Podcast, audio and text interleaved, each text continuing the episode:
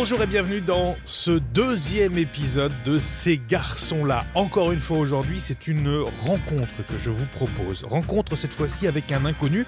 Il s'appelle Firmin, il habite dans l'ouest de la France, mais, et vous allez l'entendre, il est extrêmement engagé pour son jeune âge et sa vie est déjà bien remplie.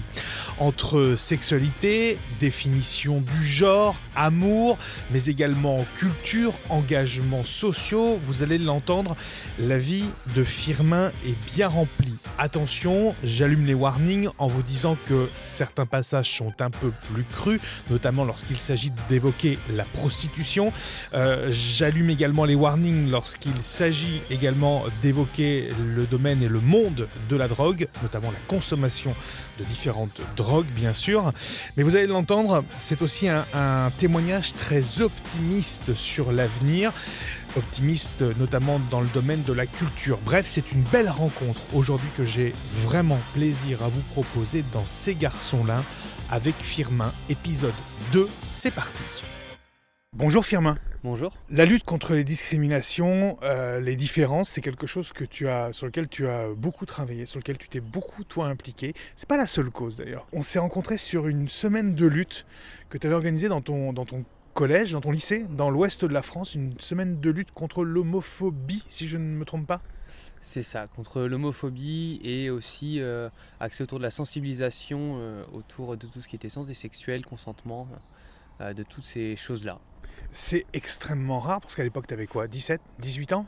Euh, ouais, 17 ans. Qu'est-ce qui, qu'est-ce qui est le déclic? Parce que c'est pas la majorité des jeunes de 17 ans qui organisent ce genre de semaine et on va, on va revenir le, sur, le, sur le contenu après. Mais il y a un déclic à un moment donné. Euh, le déclic, ça a été euh, des situations vues ou vécues euh, qui, ont, qui ont à un moment donné amené le- l'envie de monter cette semaine pour euh, essayer de, pouvoir lutter contre ça et aussi d'informer euh, les gens, sur, donc là plutôt sur le parti euh, santé sexuelle, en voyant que les jeunes de ma génération étaient quand même très très peu informés et malheureusement même beaucoup beaucoup trop peu informés, ce qui en était presque dangereux vis-à-vis de, vis-à-vis de propos qu'ils pouvaient tenir et donc par la suite de comportements qu'ils pouvaient avoir. Quand tu parles de situations euh, vues ou vécues ou entendues, c'est quoi? Euh, c'est des situations, euh, des situations d'homophobie euh, au lycée, au collège, des situations aussi d'homophobie vues dans la rue. Euh, donc toutes ces situations-là qui amènent à un moment l'envie et le besoin de faire quelque chose pour essayer que, de faire bouger les choses et évoluer dans le bon sens. C'est quelque chose que toi, tu as vécu, cette homophobie. Tu parles du lycée, tu parles de la rue aussi. C'est quelque chose que tu as vécu, que tu as constaté? C'est quelque chose que j'ai beaucoup constaté, un petit peu moins vécu, mais vécu effectivement euh, quelques fois euh, dans la rue ou euh, au lycée, mais quand même majoritairement constaté. Quand tu parles de, de comportements euh, homophobes dans, dans la rue, c'est quoi? C'est des insultes? C'est euh, des moqueries? C'est euh, quelque chose qui peut être plus violent aussi? Ça peut en venir à, à des agressions physiques peut-être? C'est pour ma part, ça a été majoritairement des insultes, mais ça peut aussi en venir à, à des choses plus violentes euh, que j'ai déjà eu l'expérience de voir auprès d'amis euh, dans la rue où c'était plus, c'est plus compliqué du coup à gérer, mais où il y a le besoin d'intervenir parce qu'on ne peut pas laisser euh, ces choses se faire comme ça. Du coup, tu as 17 ans, tu organises ça. Alors, tu pas tout seul. hein, je, pense que tu, essayes d'avoir une petite équipe autour de toi. Comment ça se passe et, qu'est-ce que vous organisez Qu'est-ce que vous proposez pour faire cette semaine dans l'ouest de la France? Alors euh, oui, effectivement, on était une équipe. Était au début du projet, on était trois. Vers la fin du projet, on n'était plus que deux parce que la troisième personne euh, a eu des empêchements. Euh, mais on a monté du coup au début ce projet euh, de façon assez réduite, parce que c'était fait pour être monté qu'au sein de notre lycée. Euh, et par la suite, de par les connaissances qu'on a dans les autres lycées, on nous a fortement demandé à ce qu'on puisse agrandir à, à l'ensemble, à un maximum de lycées angevins. Donc au final, on a été sur sept lycées différents. Ce qui est énorme, à 17 ans quand même. ce qui est énorme, mais on a eu la chance d'avoir euh, été bien accompagné euh, par les acteurs locaux, donc par Quasar, qui est l'association LGBT euh, I+ d'Angers, euh, par des acteurs qui étaient un peu plus loin, puisque Trans Interaction, qui est de Nantes, ou Act Up, qui est Act Up Paris. Donc qui nous ont bien accompagnés sur ce projet-là, et aussi tout simplement en premier lieu notre proviseur, qui nous a tout de suite accompagnés, soutenus dans ce projet, et qui du coup nous a ouvert, permis d'ouvrir beaucoup de portes, que ce soit pour des financements ou pour accéder aux autres lycées de façon plus facilement que si on était simplement de, de lycéens qui essayaient de faire des choses dans les lycées. Euh, comment c'est accueilli ça au, niveau des, étudiants, des, jeunes, euh, des lycéens? Comment c'est reçu Comment le message est reçu? Parce que j'imagine que là, il y a une rencontre directe, frontale avec, euh, le milieu lycéen. Comment ça se passe? Eh ben, c'est très différent d'un lycée à un autre et même au sein du lycée des personnes. moi je dirais au sein de mon lycée ça a été plutôt bien accueilli. Euh, j'ai plus les chiffres en tête de combien de personnes sont venues euh, dans mon lycée. Euh, oui, c'était quelque chose qui n'était pas obligatoire. Non, c'est quelque chose qui n'était pas obligatoire, même si on a laissé l'opportunité aux professeurs qui souhaitaient emmener une classe sur une de leurs heures de cours de pouvoir emmener une classe, que ce soit à des tables rondes, à des conférences ou autres. Donc on a eu quand même quelques professeurs qui ont souhaité emmener leur classe. en général, c'est des professeurs qui avaient, où ils savaient que dans ces classes-là, il y avait des comportements qui étaient à caractère homophobe. Fréquent. Fréquent. Et, euh, mais sinon, majoritairement, quand même des gens volontaires qui venaient euh, et qui, euh, par, par leur volonté, emmenaient des amis qui n'étaient pas forcément plus volontaires que ça, mais qui au final sont venus à, la première conférence et qui sont revenus à d'autres moments dans la semaine alors que ce n'était pas prévu. Donc c'est plutôt, plutôt, très chouette de voir ce mouvement, ce mouvement qui se crée d'une personne qui ne comptait pas forcément venir et qui au final se retrouve à venir à deux ou trois événements parce qu'un ami lui a dit allez viens, viens, viens au premier. Je pense que ça a pu faire changer quelques comportements ou en tout cas des mentalités ou, faire prendre conscience Moi, je pense que ça a pu aider à faire prendre conscience, euh, changer peut-être, j'espère. Euh, maintenant, euh, c'est, j'espère surtout que, hormis le fait de faire changer, que ça aide aussi les gens et que ça puisse amener des gens à continuer, à continuer cela et donc à lutter contre tout ça. Euh, dans leur quotidien, auprès euh, des gens qui les entourent, euh, si, si c'est s'il y a le besoin, ou simplement auprès de gens qui ne connaissent pas dans la rue ou autre. voilà, on espère surtout que ces, ces actions-là, elles ont aidé à ça, et donc à ouvrir l'esprit des gens là-dessus. Tu as parlé de Casar il y a quelques minutes. tu as aussi parlé d'ACT UP, une association pour laquelle tu milites, dans laquelle tu, tu, es, tu fais partie. pourquoi ACT UP d'ailleurs? Pourquoi ACT UP? Moi, c'est une association que je connaissais de par mes parents et aussi par la suite quand le film 100 battements par minute est sorti. Mais euh, moi, c'est une association dont mon père m'avait pas mal parlé. Euh, et j'ai eu l'occasion par la suite en fait de les rencontrer euh, assez facilement en simplement envoyant un petit message. Ils m'ont très vite répondu, on a très vite trouvé un temps pour se rencontrer. Et vu qu'on tenait vraiment à ce volet de sensibilisation autour de la santé sexuelle, du consentement, on trouvait ça plus que logique, inconcevable de ne pas pouvoir inviter ACT UP euh, sur cet événement et qu'ils puissent parler eux-mêmes de, euh, d'un, des fondements de leur association. Ce qu'ils ont fait évidemment. Ce qu'ils ont fait évidemment tout au long de la semaine avec la présence de, de deux personnes d'ACT UP qui sont restées sur l'ensemble de la semaine pour faire euh, la, soit la conférence d'ouverture, des temps de sensibilisation, des débats à la suite de films projetés dans les internats, etc. Tu es très actif, en tout cas euh, dans certaines manifestations, et, pour ACT UP, il y a quelque chose qui te tient à cœur, c'est la prévention des drogues. Euh, tu as pas mal travaillé euh, là-dessus. pourquoi ce, domaine-là particulièrement? Parce que c'est un domaine, moi, qui, m'intéresse beaucoup, parce que dans ma génération, on a beaucoup de stéréotypes sur les drogues. On a beaucoup de, non-dits et, par ce fait de mise en danger euh, des, personnes, euh, même si euh, pour moi, qu'une drogue, qu'elle soit légale ou illégale, puisque pour moi l'alcool est une drogue, du moment qu'elle est prise dans un univers sain avec des personnes saines qui sont conscientes, le danger est réduit et de ce fait, je ne considère pas qu'une drogue soit en tant que telle plus dangereuse qu'une autre. Euh, on, le voit bien aujourd'hui, euh, l'alcool est l'une des drogues les plus dévastatrices et pourtant la seule drogue légale. Je le disais, Firmin, tu as, 20 ans, euh, tu es très proche du monde de la fête, du, monde de la nuit, mais en fait c'est plutôt le monde de la teuf voilà, qu'elle tient. Qu'est-ce qui t'a attiré vers ce milieu-là aussi? Dans un premier temps, c'est les amis qui allaient en teuf qui m'y ont emmené. bien sûr, la musique, c'est un type de musique que j'écoute parmi tant d'autres.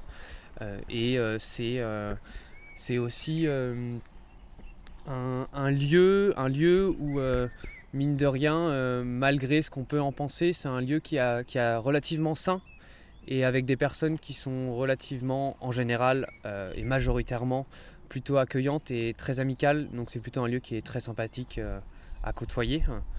Euh, donc moi c'est principalement ça qui m'a attiré vers ces lieux-là et que euh, à travers donc en teuf c'est principalement l'association Technoplus qui fait de la prévention mais qui ne peut pas être sur toutes les teufs, le nombre de teufs qu'il y a euh, et la grandeur de chaque teuf.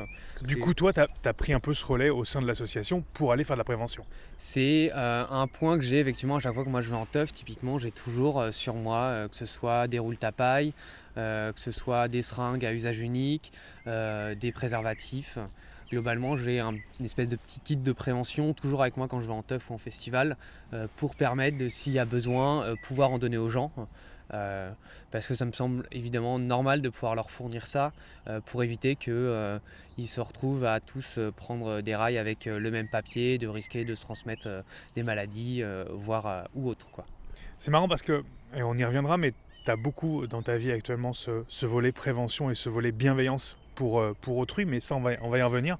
Euh, la question, elle, elle est directe, mais tu as 20 ans, euh, est-ce que tu as déjà testé des produits en teuf? Je dirais avant, pas enfin, dans un premier temps, pas en teuf, toujours dans des univers sains avec des personnes qui, avaient, qui en avaient déjà prises. mais oui, effectivement, différentes choses, que, ce soit, que ce soit ecstasy, cocaïne, kétamine, à fumer aussi, bœuf, shit. Euh, Xanax et j'en passe. Euh, mais toujours dans un univers sain en premier temps et, euh, y compris même en teuf je fais toujours en, je fais toujours en sorte enfin quel que soit le lieu de toujours avoir le contrôle sur moi et d'être toujours en capacité de réagir si quelqu'un a besoin. Donc c'est quelque chose moi qui me tient à cœur et qui et, qui je pense rend la prévention et les discussions que j'ai avec les gens encore plus agréables pour eux et encore plus sincères du fait que euh, je ne suis pas simplement quelqu'un qui vient faire de la prévention de drogue sans connaître ce que c'est, sans en avoir consommé. Euh, je suis un consommateur comme eux et du coup, forcément, quand on vient discuter avec eux, ils se sentent plus en sécurité et plus compris que par une personne lambda qui viendrait euh, leur parler de prévention. Oui, c'est pas un infirmier ou un médecin avec un discours ou paternaliste ou moralisateur qui vient, c'est aussi un consommateur. C'est ça tu as été confronté à, des situations euh, d'urgence parce que tu parles beaucoup de, il y a beaucoup de bienveillance dans ce que tu, fais.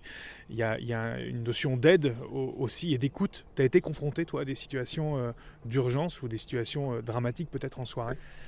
Oui, oui, que, notamment confronté à des personnes pas, qualifierais pas au point d'arriver en overdose, mais qui, qui partaient en ce qu'on qualifierait de bad trip. Euh, donc des personnes qui du coup faut pouvoir, faut pouvoir les gérer, faut essayer de les, ramener pour qu'ils puissent, euh, on va dire, retrouver euh, le bon côté de la soirée. donc c'est des situations qui sont pas faciles, mais qu'on apprend avec le temps et au fil de discussions avec des amis qui ont aussi déjà été amenés à, à, vivre ça. donc de pouvoir essayer de trouver des solutions et faire en sorte que ça puisse revenir entre guillemets à la normalité et que la soirée se passe bien. T'es un petit peu l'ange gardien finalement de la soirée? C'est un peu ça, ouais. Tu sais comment réagir face à ces comportements? Puisque tu dis voilà, les ramener dans le droit chemin pour qu'ils profitent de la soirée. Comment est-ce qu'on fait face à quelqu'un qui est peut-être sur une consommation excessive ou, qui adopte des comportements à risque? Et eh bah, euh, déjà dans un premier temps, c'est d'être en capacité de le stopper dans, dans sa prise de drogue. Euh, parce qu'il y en a qui, même s'ils commencent à partir en batterie, vont continuer à en prendre. Et là, ça devient déjà que ça peut, devenir, ça peut déjà être dangereux, ça peut devenir encore plus dangereux au risque de faire une overdose. Et après, je dirais que c'est assez euh, propre à chaque personne. Euh, pour ma part, c'est souvent, ça a été souvent une ou deux heures de discussion avec eux dans un coin assez posé, dans un coin qu'ils trouvaient eux agréable et dont ils n'avaient qui ne les effrayait pas, où ils se sentaient en sécurité. Et une ou deux heures de discussion avec eux, poser, à les écouter, à pouvoir échanger avec eux sur des sujets très divers et variés pour euh, amener euh, à, les calmer et à ce qu'ils puissent eux-mêmes se ressentir bien et pouvoir par la suite soit certains aller, aller finalement se coucher, d'autres revenir en soirée. C'était très variable d'une personne à l'autre de comment elle, réagissait et comment comment elle vivait cette partie-là. Ça veut dire deux choses. Ça veut dire que toi, tu as été formé à cette écoute-là, à cette, euh, cette compréhension-là, euh, à cette situation-là. Puis ça veut dire aussi que toi, tu arrives aussi et tu dois garder un contrôle sur toi-même dans la soirée. Effectivement, moi, ça, c'est, euh, je dirais pas que j'ai été formé à proprement parler. Je dirais que j'ai plutôt été, enfin, indirectement formé par les discussions, par les échanges que j'ai eus avec énormément d'amis consommateurs ayant vécu ces situations-là. Donc c'est principalement grâce à eux qu'aujourd'hui je suis capable de faire ça. effectivement, c'est garder un contrôle de soi en soirée. Après, moi je dirais que j'ai un peu le, la chance et la malchance euh, d'avoir, euh, dès qu'une personne va venir me solliciter euh, pour avoir besoin d'aide, que ce soit sur ces questions-là liées à la drogue ou autres questions. Le dernier, le dernier exemple en date, c'est à une soirée, il y a un ami qui s'est assis sur, sur un canapé qui était, et derrière il y avait un coin de table qui s'est pris, qui s'est un, un, petit peu ouvert le crâne et typiquement on est venu me chercher pour que je regarde et instantanément moi ça j'étais ça casse complètement mes perches et je reviens totalement, euh, enfin beaucoup plus lucide. Et euh, T'as une redescente rapide. Voilà, j'ai une redescente rapide euh, qui du coup me permet après de pouvoir prodiguer des gestes de premier secours, de pouvoir être auprès des gens et s'il nécessaire d'appeler les secours si, si la situation le, demande. Donc Firmin, c'est un peu notre ange gardien quoi. C'est ça. Et, et, tout le monde autour de toi a, conscience que tu es un peu cet ange gardien justement? Tout le monde en a conscience, je dirais même peut-être même un peu trop, parce qu'il y a un moment où ça m'arrivait assez souvent euh, quand j'avais des potes en soirée euh, où je savais que qu'ils prenaient de la drogue, je leur disais moi s'il y a un souci, il n'y a pas de souci, vous pouvez m'appeler, euh, même si je dors, mon tel il n'est pas, il est pas en vibreur, ça me réveillera, il n'y a aucun problème. Et donc assez souvent, on me réveillait pendant la nuit, on m'appelait parce qu'il y avait besoin de parler, parce que pour X raisons, des fois qui n'étaient pas forcément, que je qualifierais pas de, de, de vitales ou d'importantes. Mais, euh, mais en même temps, je préfère ça que quelqu'un qui m'appelle pas et que le lendemain on m'appelle en me disant bah finalement euh, on te l'a pas dit, mais, euh, mais Georges il a fini à l'hosto quoi. C'est un bel engagement en fait que tu as auprès de, auprès de ton entourage. Ouais, ouais, ouais. On va revenir sur, sur cette semaine et sur l'homosexualité, cette semaine de, prévention que tu as, as organisée, et plus précisément sur l'homosexualité. Toi, tu définis comment? Tu as, as, 20 ans, tu fais partie de cette génération ultra connectée, 2.0, euh, euh, peut-être euh, plus tolérante aussi. On va revenir sur, ton, sur ton parcours personnel. tu te définis comme quoi, toi? J'ai envie de dire dans un premier temps que j'ai pas envie pas envie de me mettre dans une case. Parce que je trouve que c'est un, des problèmes. On n'arrête pas de recréer une nouvelle case pour mettre les gens dans des cases. Et toi, tu, tu te sens aller dans aucune case moi, selon, selon ce que j'en dis, les gens me rentrent dans une case, même si moi je préfère simplement dire que euh, je me définis comme quelqu'un attiré par euh, une personne avant son sexe ou son genre.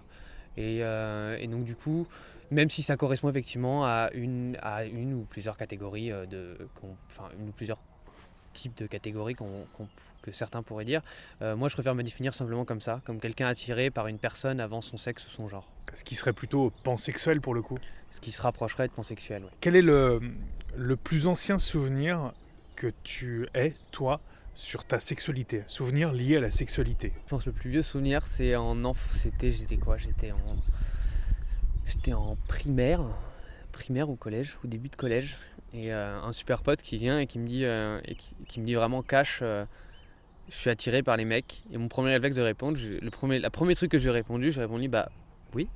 Et, et alors? Et il comprenait pas, il s'attendait à, ce que j'ai un peu un, pas de recul ou quelque chose comme ça, alors que c'est pas du tout quelque chose moi, qui m'avait choqué, au contraire. Enfin, c'est, pour moi, c'était tout, à fait concevable, normal. Comme s'il venait me dire qu'il était attiré par les filles. Enfin, il n'y avait rien d'anormal et je pense que c'est un des plus vieux souvenirs que j'ai et qui, aujourd'hui encore me fait euh, assez rire en me disant que c'est. Et même quand on en reparle entre nous, il me dit, mais c'est.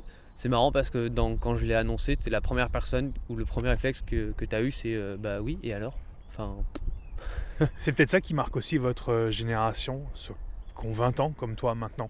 C'est cette ouverture d'esprit et, le fait que la sexualité ne peut plus être considérée comme un problème, ça c'est clair, mais n'est même plus une définition de la personne. Je n'irai pas encore jusque-là parce qu'il y a encore pour moi, à mon goût, beaucoup trop de gens, et y compris dans ma génération, euh, qui, sont, qui peuvent avoir, euh, quand on leur dit qu'on est gay, euh, qui peuvent faire un pas de recul. Donc je dirais pas que c'est encore totalement ancré et accepté que enfin, quand encore tout ça est ancré et accepté, même si effectivement ça tend à évoluer dans cette direction-là, ce qui est très bien. Tu l'as, su à quel âge d'ailleurs que tu étais attiré et par les garçons et par les filles, mais en te disant de toute façon je suis attiré par potentiellement tout le monde, pas par un genre euh, J'ai su ça, j'étais, j'étais au collège. j'étais au collège et, et c'est tout de suite une idée où, enfin, moi j'ai jamais vu de problème face à ça et, par la suite du coup c'est vraiment les, rencontres avec les personnes et, et l'attirance pour la personne avant effectivement son sexe son genre qui a qui, qui m'a amené à sortir avec des filles, avec des gars, avoir des relations avec des gars, avec des filles, voilà. Et à aucun moment, euh, ça a posé de problème dans ton entourage, proche, moins proche? Euh, Non, mes parents ont toujours été euh, totalement ouverts là-dessus, il n'y a aucun souci, il n'y a aucun tabou là-dessus. dans mon entourage proche, non plus. je pense que j'ai eu la chance effectivement de, de, toujours avoir été, que ce soit dans mon entourage amical, avec des personnes où il n'y avait aucun problème là-dessus. Et dans mon entourage familial non plus. Comment tu le gères ça dans ta tête Eh bien, je dirais pas que je le gère. Je dirais que ça vient et pour moi, peu importe, parce qu'en général, euh, ça, euh, à, moins, euh, à moins de commencer une discussion, faire salut, je suis un homme 6 de 20 ans, machin, bidule, chouette, pendant une longue phrase, en général, ça, on la, je l'apprends quand on se rencontre ou même des fois après s'être rencontré. Donc moi, c'est pas du tout quelque chose que je dirais que j'ai besoin de gérer. C'est, ça vient, ça je l'apprends, bah voilà, enfin, tu peux m'annoncer à peu près n'importe quoi, enfin, moi ça me pose aucun problème. Finalement, il y a aussi un autre pan de, ta vie, un autre moment sur lequel je pense qu'il est important de, revenir. À un moment donné, pendant quelques, quelques mois, euh, tu, vas, euh, tu vas te prostituer. Pourquoi tu le fais à ce moment-là de ta vie et, à quel âge? À quel âge? J'avais 18 ans. J'avais 18 ans. Ouais. T'étais quand même majeur? T'as attendu la majorité ou c'était, ou c'était juste avant?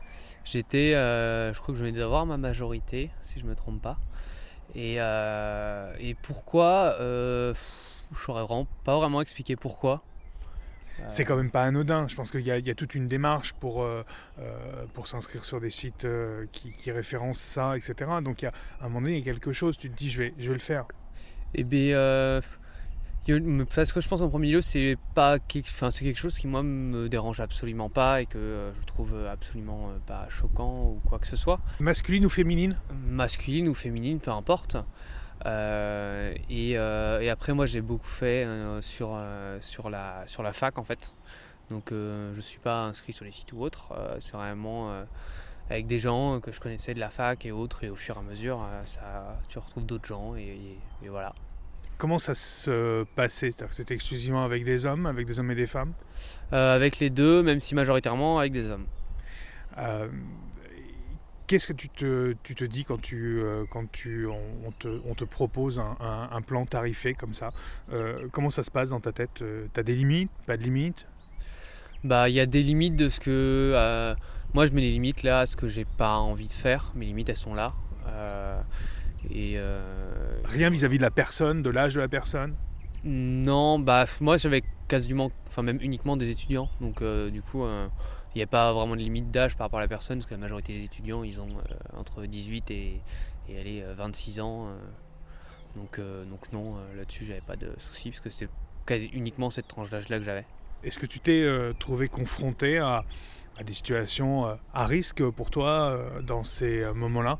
Peut-être vis-à-vis de comportements qui peuvent être violents ou des, ou des choses que tu n'as pas voulu faire au dernier moment euh, non, jamais. Ça, ça a toujours été, le, je dirais, un sujet de discussion avant. Euh, donc, euh, donc non, parce que du coup, je savais pourquoi je venais et, je connaissais, enfin, je connaissais, je peux pas dire que je connaissais la personne, mais, mais il y avait déjà eu un, petit échange avec, donc il n'y avait pas de, il y avait pas de souci. Donc, on se refilait ton, ton contact dans le, entre, entre personnes, entre étudiants? C'est un peu ça, ouais. Tu demandais, euh, tu faisais un tarif étudiant peut-être, justement, puisque comme tu avais des, une clientèle qui était exclusivement étudiante, hein, c'est ça? Donc peut-être que tu pourrais t'adapter aussi ton... Bah, c'était euh, très variable et, euh, et c'était très variable d'un étudiant à un autre et, et, autres. Donc je dirais pas qu'il y avait, il y avait entre guillemets pas de tarif de base que, parce que Ouais, je pense, je dirais pas qu'il y avait de tarif de base, c'était vraiment variable d'une personne à l'autre. Euh. C'est-à-dire, qu'est-ce qui te faisait adapter euh? Euh, Je dirais en premier lieu la situation de la personne. parce que c'est pour, pour la plupart, c'est encore des gens que je côtoie aujourd'hui, qui, sont des, qui sont des amis aujourd'hui. Donc c'était vraiment très variable de la situation de la personne et, voilà, je viens sur tout ça en fait. Qu'est-ce qui te fait arrêter ça aussi? Parce que je suppose que c'était peut-être très lucratif. il y a un moment donné, il y a, c'est toi qui mets un stop, il y a un événement qui, qui met le stop aussi? C'est moi qui mets un stop. Il n'y avait pas d'événement particulier. Il y a un moment où j'avais plus envie de le faire, donc j'ai arrêté. voilà, c'est tout. Qu'est-ce qu'on te demande le, plus justement lors de ces, euh, plans tarifés? euh,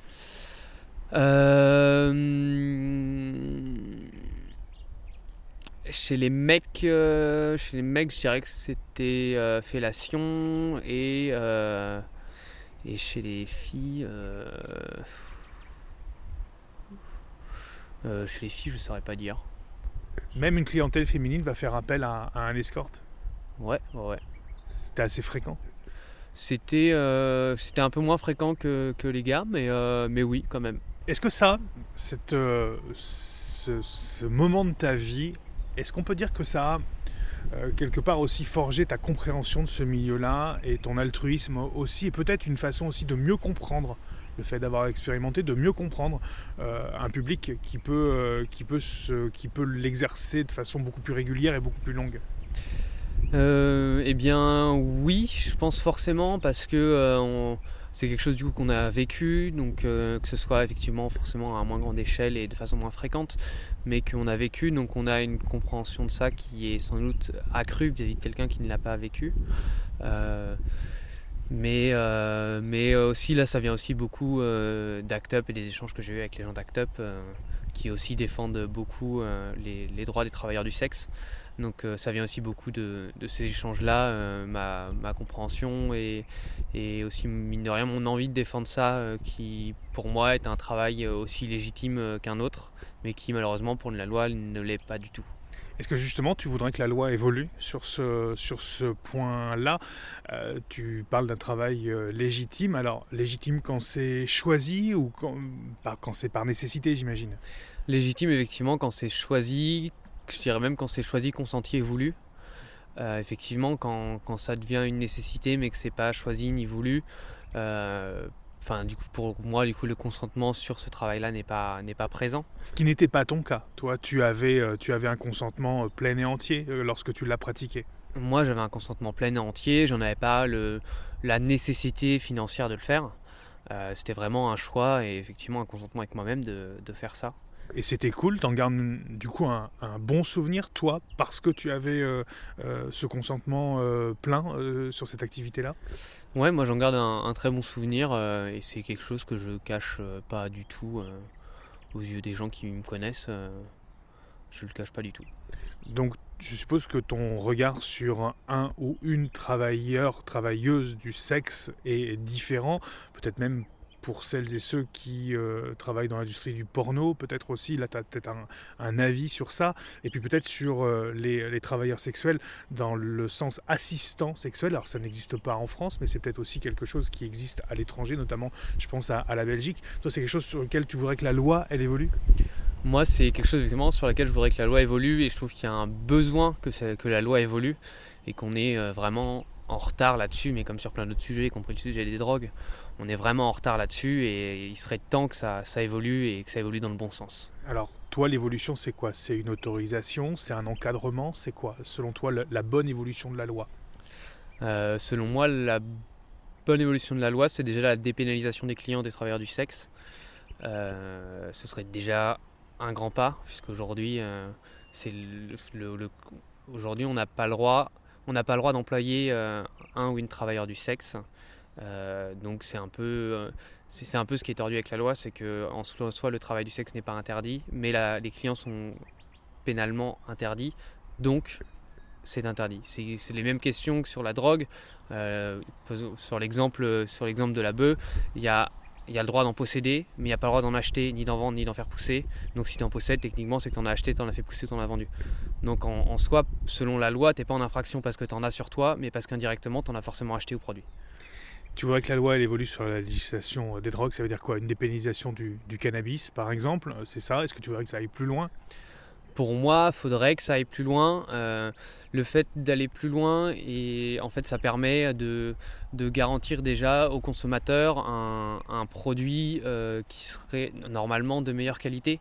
Puisque aujourd'hui, sur beaucoup de drogues, on, sait une partie de ce qu'il y a dedans, mais c'est jamais sûr à 100%, à moins que euh, tu connaisses le mec qui le fait, euh, que tu saches réellement ce qu'il y a dedans. Donc il y a toujours un risque que, euh, effectivement, bah, par exemple, que, de l'ecstasy soit mélangé, soit mélangé avec des amphétamines ou autre.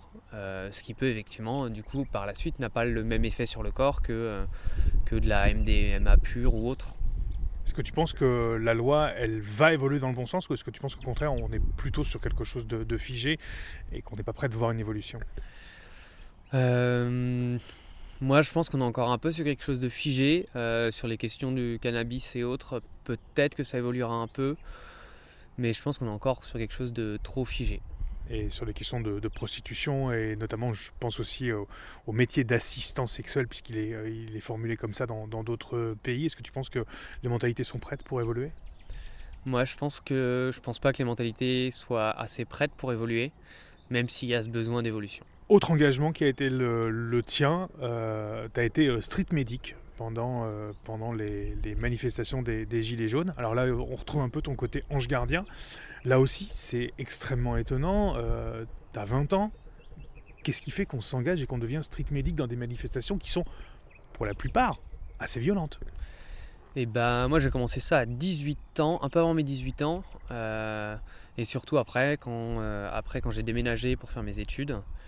Là j'ai vraiment commencé à le faire parce que j'avais des, des, amis dans la promo dessus de moi qui l'étaient, et euh, du coup, j'ai pu plus m'investir dedans. Et, c'est effectivement une envie de. Enfin, déjà, dans un premier temps, c'est aimer aller en manifestation. Euh, euh, c'est. des fois, c'est effectivement de ne pas forcément cautionner totalement. Le, pourquoi de la manifestation. Ça, on va y revenir. Mais, mais effectivement, c'est c'est pouvoir se mettre au service des autres. Et c'est, je pense, c'est aussi voir le fait que Aujourd'hui, il y a beaucoup de manifestations qui sont effectivement euh, assez, assez violentes et qui, de ce fait, amènent à un besoin de, premiers soins, voire plus, euh, sur l'instant, qui augmente de plus en plus. Donc c'est aussi cette envie de pouvoir, euh, de pouvoir aider les personnes qui sont déjà présentes, les autres street qui sont déjà présents en manifestation et de pouvoir renforcer un peu, peu l'effectif qui est encore, encore aujourd'hui trop, trop faible. Ça consistait en, quoi justement street medic? Parce que c'est aussi un, nouveau mot, une, nouvelle entre guillemets profession, même si ça n'était pas une, mais c'est quelque chose de nouveau qu'on a vu dans les manifestations et qu'on ne voyait pas avant les gilets jaunes ou très peu avant les gilets jaunes en tout cas. Ça consistait en quoi? Ça, ça a paru euh, en même temps en fait que euh, ce qu'on qualifie aujourd'hui de black bloc, donc euh, dans les lois travail. Euh, bah, dès qu'en fait il y a eu un, dès que les manifestations sont transformées euh, de, de marches avec 20 euh, saucisses à la fin à marche un petit peu plus, je qualifierais vénère. Tu, tu, regrettes un peu le côté non violent des, des, marches avec saucisses, comme tu dis à la fin, et pour une transformation des, des, des manifestations vers, des choses un peu plus violentes, avec l'apparition des black blocs notamment, c'est quelque chose que tu regrettes toi? C'est pas forcément quelque chose que je regrette, c'est pas forcément quelque chose que je cautionne forcément tout le temps. Maintenant, euh, maintenant ça a évolué comme ça. Euh, je pense que c'est pas pour rien que ça a évolué comme ça. Euh, ça soulève bien sûr beaucoup d'autres questions derrière. Oui, justement, c'est clair, ça soulève des questions de, de légitimité. Et pourquoi l'emploi de la violence? Oui, effectivement, ça soulève toutes ces questions-là. maintenant, moi, c'est c'est des gens avec du coup que j'ai beaucoup l'habitude de côtoyer en manifestation parce qu'en général c'est euh, dans ces coins-là où malheureusement euh, derrière quand les gens ne sont pas prêts, qu'il y a une charge et euh, qu'il y a des blessés. donc c'est des gens que je côtoie que, que pour beaucoup qui sont capables de mettre des mots sur cette colère et de, de on va dire presque de légitimer leur, enfin de légitimer leur colère maintenant. et leur violence? je c'est je dirais pas oui, parce que euh, pour ma part, je suis pas euh, partisan euh, de, la violence. Maintenant, maintenant quand ils s'expriment et qu'ils expliquent pourquoi, j'ai envie de répondre que leur violence est, malheureusement presque légitime. Tu adhérais aux revendications des Gilets jaunes lors des manifestations où tu étais street medic Pas forcément, surtout, parce que ça a quand même été un moment un peu fourre-tout. donc pas forcément surtout. Donc tu es engagé, clairement, en plus de ce militantisme, en plus de ces engagements pour, pour les autres. Est-ce qu'on peut imaginer un jour un Firmin qui s'engagerait en, en, politique? Non, parce que c'est quelque chose qui ne m'attire pas du tout. maintenant, hormis, hormis la politique euh, hormis la politique culturelle, on va dire. Euh, mais, euh, mais typiquement, que ce soit plus dans des choses bien plus humanitaires et envers les autres, typiquement faire des missions humanitaires à l'étranger, des choses comme ça, c'est quelque chose moi qui me botte beaucoup et qui m'attire beaucoup. Est-ce que j'aurai l'occasion d'en faire un jour? J'espère. on verra et seul le temps nous le dira. Qu'est-ce qui te révolte justement actuellement? Parce que quand on s'engage, quand on milite, euh, c'est qu'il y a des choses qui nous, qui nous révoltent. Et qu'est-ce qui te révolte toi? Il y a plein de sujets qui me révoltent. Euh, typiquement, si on parle de la culture, euh, bah, toute la question de l'assurance chômage et autres. Il y a plein, en fait, je dirais que c'est une multitude de petites choses qui vont en former une grosse et qui vont faire que derrière, on a l'envie de bouger, on a l'envie de se battre pour ça, même si, même si c'est on sait que c'est compliqué, c'est très compliqué aujourd'hui que de, euh, gagner des choses, euh, même si on est euh, un des pays les plus avec les, meilleurs droits sociaux. Justement, ça fait deux fois que tu prononces le mot culture, alors on va y revenir. Tu as été baigné dans la culture, ta maman travaille dans le social, ton papa dans la culture, très clairement. Est-ce que ça, ce milieu-là, ça a participé à la construction de la personne que tu es maintenant Forcément, enfin, pour moi, il y a forcément euh, participé. Effectivement, mon père travaillant dans la culture, c'est un milieu, c'est un milieu dans lequel on m'a jamais forcé d'aller. Euh, enfin, pas forcé plus qu'une personne lambda. Oui, tu avais la liberté pour tes parents de faire ce que tu voulais. J'avais la liberté euh, de, moi, je me souviens, quand j'étais jeune, effectivement, je devais peut-être aller voir trois spectacles par an. et c'est par la suite, après, c'est moi qui ai eu envie d'aller en, voir plus, donc j'ai continué à aller en voir plus. Euh, et au fur et à mesure, euh, finissant par euh, pas loin d'aller voir un spectacle par semaine, de par la formation que, que je fais actuellement, et effectivement mes parents et mon père étant travaillant dans la culture. Est-ce que l'état du monde de la culture actuellement, et en France, puisqu'on s'intéresse à ce qui se passe chez nous, est-ce que l'état des lieux de la culture actuellement t'inquiète? Oui, parce que c'est un état qui est un peu, c'est un peu catastrophique quand même comme état. On est, on est euh, un peu, on est un peu au fond, alors encore plus après, euh, après cette crise qu'on est toujours en train de traverser. Euh, mais après, on va voir. à chaque fois, on nous promet des, beaux plans pour relancer et autres. Maintenant, on va voir si ça, ça arrive vraiment, si c'est vraiment bien mis en place pour que la culture puisse repartir dans de bonnes conditions. Mais ce qui paraît aujourd'hui compliqué. C'est marrant parce que tu parles vraiment au conditionnel. Et on, sent une certaine désillusion chez toi. Est-ce que c'est le cas? Est-ce que tu penses que tout ça finalement ne, n'aidera pas grand-chose et ne, ne fera pas repartir le monde de la culture? Moi, je pense que ça aidera. Maintenant, on a tellement d'acteurs culturels euh, partout que forcément, on va en faire repartir. Mais il y en a une autre partie qui vont mourir, qui sont déjà morts à cause du Covid. Euh, parce que euh, va y avoir un embouteillage, que ce soit dans les théâtres comme au cinéma, va y avoir un embouteillage de compagnies qui, vont, qui devaient être programmées, qui ont été reportées. Mais ça veut dire que si elles ont été reportées, c'est des dates qui peuvent plus être prises par d'autres compagnies. Et donc, en fait, il va y avoir un bouchon et, et un goulot. Et à la sortie de ce goulot, bah, on va avoir perdu des gens. Donc euh, ça, pour moi, ça c'est malheureusement et tristement indéniable. Euh, mais on espère que euh, ce fameux plan promis puisse réduire un, maximum cette perte. Mais bon, on, verra. Qu'est-ce qu'il faudrait faire selon toi pour revitaliser le domaine de la culture? Est-ce que c'est la gratuité? Est-ce que c'est une question d'éducation, de sensibilisation dès le plus jeune âge? On l'a dit, pour toi, ça a été le cas, par exemple. Est-ce que c'est ça qui manque? Qu'est-ce qui manque? Pour moi, c'est effectivement déjà une sensibilisation à la culture dès le plus jeune âge. Euh, ça ne veut pas dire aller voir 40 spectacles par an, mais euh, être sensibilisé à la culture autre que la culture cinématographique des blockbusters américains. Euh, pour moi, déjà ça, c'est faire un, bon pas vers la culture. Qu'est-ce qu'il faut montrer comme film alors à ces enfants alors? Il n'y a pas de solution miracle, je ne peux pas vraiment donner d'exemples parce que déjà d'une famille à l'autre, mine de rien. Aujourd'hui, déjà une famille à l'autre qui va aller voir des films autres que des blockbusters, ils vont aller voir des choses très différentes. Et ça, c'est effectivement très lié à nos parents. Euh, maintenant, euh, maintenant, que ce soit euh, au cinéma ou au théâtre, il y a des films et des pièces qui sont dirigées vers le jeune public, donc qui sont vraiment faits qui à mon goût sont vraiment faits justement aussi pour initier dès le plus jeune âge au théâtre.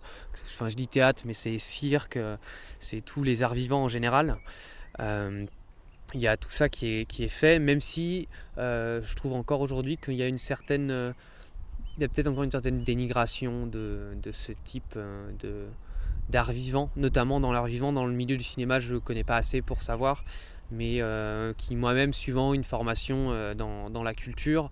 tu sens qu'il y a des différences entre les cultures? Je sens qu'il y a des différences. je sens qu'il y a des différences. Je dirais qu'il y y a des différences aussi, mais un, euh, qui sont inconscientes. Euh, moi, typiquement, dans ma formation, euh, sur l'année, dans mes deux premières années de formation, on est allé voir l'année. Donc, ma première année, on est peut-être allé voir un jeune public, alors qu'il y a une proposition de jeune public, il doit avoir une 10, 15 spectacles par an. On allait voir un jeune public. Et, quand j'ai amené ce sujet-là, moi, mon directeur de formation, et, au, et, à l'équipe de coordination, la réponse a été un peu bah euh, oui, mais euh, pour, ce que, pour la formation que vous suivez, c'est pas assez poussé. Donc déjà pour moi là, euh, il y a déjà indirectement une dénigration de, de, ce travail-là et, et, du spectacle au jeune public en tant que tel, parce que sous prétexte que ce n'est pas assez poussé pour nous, on ne va pas aller en voir. Donc ça veut dire que nous, on ne s'éduque pas aussi à un spectacle dit jeune public. Et donc par la suite, c'est un milieu qui, en sortant d'études, va nous être pour la grande majorité inconnu. Et qui forcément si en plus de ça euh, dans notre formation on nous a dit euh, ben, c'est pas assez poussé pour vous si euh, c'est déjà un, peu malheureusement entre guillemets un milieu qui est un petit peu qu'on qualifie justement je reprends les mots de jeune public un peu à part si de plus en plus on, ancre dans les gens qui rentrent et qui vont travailler dans la culture cette idée là que c'est un milieu un peu à part du jeune public il va être de plus en plus isolé il va être de moins en moins représenté et donc il y aura de moins en moins de spectacles fait spécifiquement pour le jeune public. Est-ce que tu penses, Firmin, que la culture peut sauver le monde? Moi, je pense que la culture toute seule ne peut pas sauver le monde, mais que la culture, avec d'autres choses, avec beaucoup d'autres choses, permettrait de sauver le monde. Qu'est-ce qu'il lui faudrait en plus à la culture alors pour sauver le monde? Il faudrait déjà des gens, parce que la culture, toute la culture euh, sans le public, c'est personne.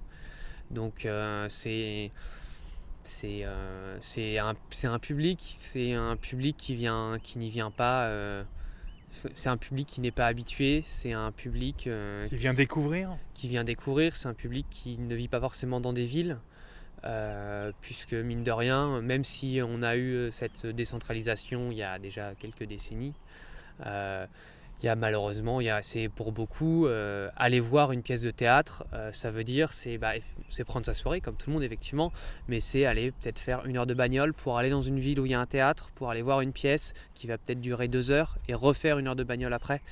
Donc accéder à la culture aujourd'hui, même si on dit que c'est quelque chose de populaire, c'est encore pour beaucoup, c'est que c'est compliqué et c'est un coût qui n'est pas simplement euh, on y va à 4, allez, c'est 5 euros la place, ça fait 20 euros la soirée. Non, c'est 20 euros plus les 20 balles d'essence euh, pour l'aller-retour. Et, mine de rien, du coup, ça fait effectivement un budget euh, qui est assez conséquent et qui, malheureusement, aujourd'hui, je pense aussi, fait partie du fait que même si on considère la culture comme quelque chose de populaire, n'est pas accessible par tout le monde, n'est malheureusement pas accessible par tout le monde.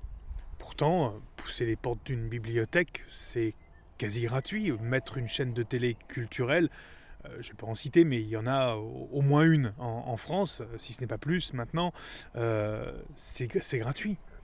C'est gratuit, effectivement. Maintenant, euh, ah, effectivement, aller à la bibliothèque, c'est gratuit et il y en a de plus en plus et c'est très bien. maintenant, encore une fois, c'est quelque chose que on, nous éduque très peu à aller à la bibliothèque, parce qu'aujourd'hui on trouve tout sur Internet, que ce soit des livres ou autres, donc euh, on va de moins en moins dans ces lieux-là. Et si on n'en a pas eu l'éducation, que ce soit par nos parents ou quand on a été au collège, au lycée, euh, c'est des lieux qu'on fréquente très peu. Euh, et effectivement, allumer la télévision, c'est facile. Maintenant, regarder quelque chose à la télé ou sur ordinateur, c'est pas la même chose que se déplacer pour aller en salle de cinéma, par exemple, voir un film, que ce soit un, par exemple un film d'auteur, qu'il soit français ou non, euh, ou aller voir une pièce de théâtre, c'est pas, c'est pas complètement différent, c'est pas la même démarche, c'est pas la même philosophie de se déplacer pour aller voir euh, euh, quelque chose de culturel. Donc selon toi, la culture, elle ne peut pas se faire uniquement devant un écran interposé? Pour moi, la culture, elle ne peut pas se faire derrière un écran, uniquement derrière un écran interposé.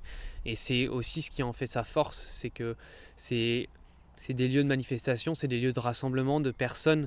Ça crée, mine de rien, ça crée aussi du lien, un lien qu'un écran n'est plus capable de créer. Aujourd'hui, euh, l'écran, s'il va créer du lien, c'est super. On est toujours en contact avec tout le monde, avec des gens qui habitent à l'autre bout du monde. Maintenant, entre être en contact avec des personnes et réellement rencontrer ces personnes, avoir des temps à partager avec eux physiquement, c'est quand même complètement différent. Tu es très engagé comme garçon à 20 ans, ce qui est assez rare. Je ne sais pas comment sont les, gens autour de toi, mais en tout cas, toi, tu es très engagé, tu es très actif, tu es très militant. Euh, comment sont, sont perçus ces engagements euh, au sein de tes proches et de ta famille? Au sein de mes proches et de ma famille, euh, je dirais qu'il n'y a jamais eu de soucis sur ces engagements-là. Euh, vis-à-vis de mes parents, c'était la seule condition, c'est que euh, ça ne, entre guillemets, ça ne mette pas en danger mes études en cours, ce que je trouve tout à fait logique. Vis-à-vis de mes proches, proches, il n'y a jamais eu de soucis. J'ai beaucoup de proches qui viennent avec moi, que ce soit en manifestation ou autres, qui viennent ils ont une éducation culturelle euh, qui, que je trouve plutôt très agréable à suivre et qui du coup vont au théâtre et autres. Donc c'est vraiment des gens euh, avec qui je partage des, des temps autres que euh, par exemple se voir pour aller boire une bière au bar ou se revoir parce qu'ils habitent dans le sud. C'est vraiment des gens avec qui je partage des moments culturels et autres très divers et variés qui du coup sont très agréables.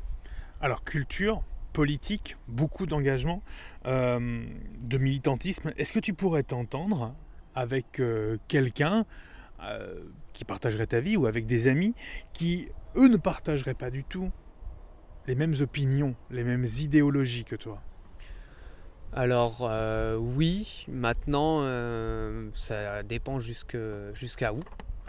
voilà, y a, pour moi, il y a, y, a y a, des choses que je ne défendrai jamais, que je ne cautionnerai jamais. Comme? Comme beaucoup de choses allant, on va dire, vers une politique euh, d'extrême droite. Euh, c'est des gens avec qui euh, amicalement ça peut aller, par contre je ne me verrai pas du tout avec eux, où on sait très bien que c'est des sujets où on va éviter de discuter politique, on va éviter de discuter sur des engagements comme ça, parce qu'on sait très bien qu'on va juste se, prendre le chou pour rien. donc c'est des gens que, que, je peux côtoyer, voilà, mais, mais je cautionne pas pour autant leurs idées. Mais, mais après pour moi ça, ça fait partie ça fait partie aussi du, respect de l'autre, euh, euh, de, effectivement, c'est pas parce qu'on n'est pas d'accord et qu'on est, euh, qu'on est par exemple à des extrêmes sur, des, sur des façons de penser, sur des idées, que on, doit ne pas respecter et, et, respecter l'autre. Quoi. Avant tout, donc, tu vois la personne avant de voir les idées derrière la personne. Oui, oui. Comment tu te vois dans, allez, dans 30 ans, Firmin dans dans 30 ans, donc à l'âge de 50 ans C'est une excellente question. Firmin ne se voit pas dans 30 ans. Euh, je dirais euh, bosser toujours dans la culture, mais parce que c'est un, milieu, un des, je dirais, un des seuls milieux euh, qui m'attire vraiment. Ce qui t'attire là-dedans d'ailleurs, c'est quoi? Moi, c'est c'est c'est être, euh, être au service d'un projet, accompagner un projet artistique, euh, pouvoir finalement le voir euh, grandir, évoluer et arriver à maturité et pouvoir après, en fait, à travers une représentation, c'est avoir un dialogue avec le public, c'est rencontrer des gens, c'est transmettre quelque chose aux gens, que ce soit une heure, une demi-heure, une heure, deux heures, six heures, sept heures, sept heures de, plaisir, de bonheur, de, tristesse, parce que effectivement, une, pièce peut transmettre aussi de la tristesse. Voilà, c'est aussi euh, pouvoir euh, transmettre euh, des, messages forts, puisque on sait par la compréhension qu'on a des textes, que ce soit de textes de Molière, de Racine ou autres, derrière, c'est des textes qui, sont, qui ont été écrits déjà il y, a un petit, il y a quelques années, mais qui sont encore très contemporains dans ce qu'ils racontent. donc pour moi, c'est aussi ça, c'est faire passer des messages engagés. Comment tu vois le monde dans 30 ans, à présent? S'il est encore là, c'est qu'on a réussi à, en sauver une partie. À faire quelque chose? À faire quelque chose. Euh, sinon, euh, sinon c'est qu'il n'est plus là. Qu'est-ce que tu penses qu'il faut faire? Que le monde soit encore là dans 30 ans Bah encore une fois, j'ai pas de solution miracle. C'est toujours facile de dire faudrait faire ci, faudrait faire ça.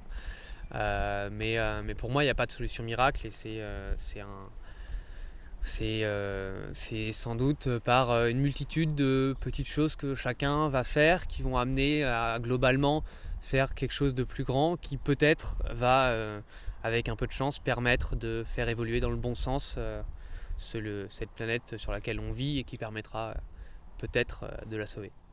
Si tu avais un message à faire passer à, un jeune de 20 ans, qui a le même âge que toi, tu lui dirais quoi? Je lui dirais de profiter de sa jeunesse en pensant en, veut profiter de sa jeunesse sans empiéter sur le, sur le bonheur des autres et de consommer dans un milieu sain avec des gens sains. Merci Firmin. De rien.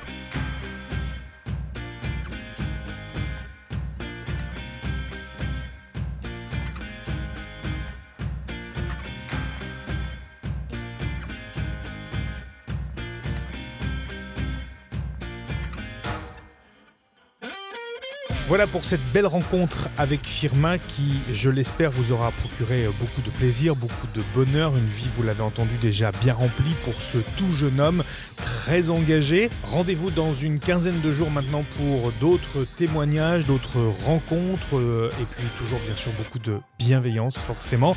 À très bientôt, bonne semaine à vous et merci de votre fidélité.